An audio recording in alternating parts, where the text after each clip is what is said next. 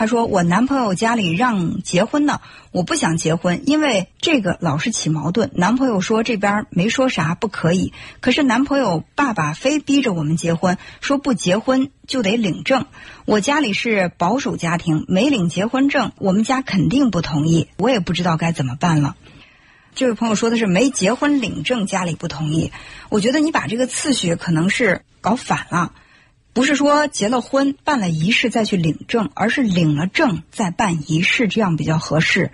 办了这个结婚的仪式，昭告天下啊，我们俩结婚了。结果呢，因为矛盾没领证，这个婚姻又不作数了。到那个时候怎么办呢？这个领证它其实更重要，领证才证明你们真正是合法夫妻了。有很多的这个呃新人、新郎新娘，他们都会在结婚的婚礼上把这个结婚证。拿出来，或者说证婚人会把这个结婚证拿给新郎新娘，以此来证明他们是合法夫妻。所以我觉得你们家这个观念说特别保守，必须要先结婚再领证，这个可能是需要去稍微做一些改变。另外呢，就是说。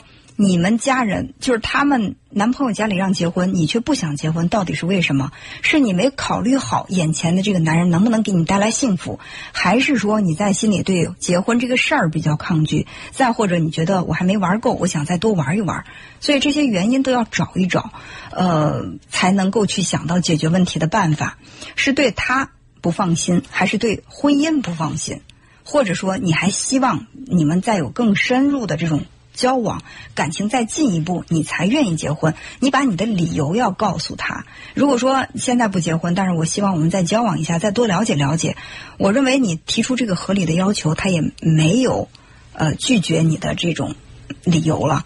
关键的问题是，我不想结婚，我又不告诉对方我为什么不想结婚，有可能会让对方就觉得在这段感情当中你有点缺少诚意了。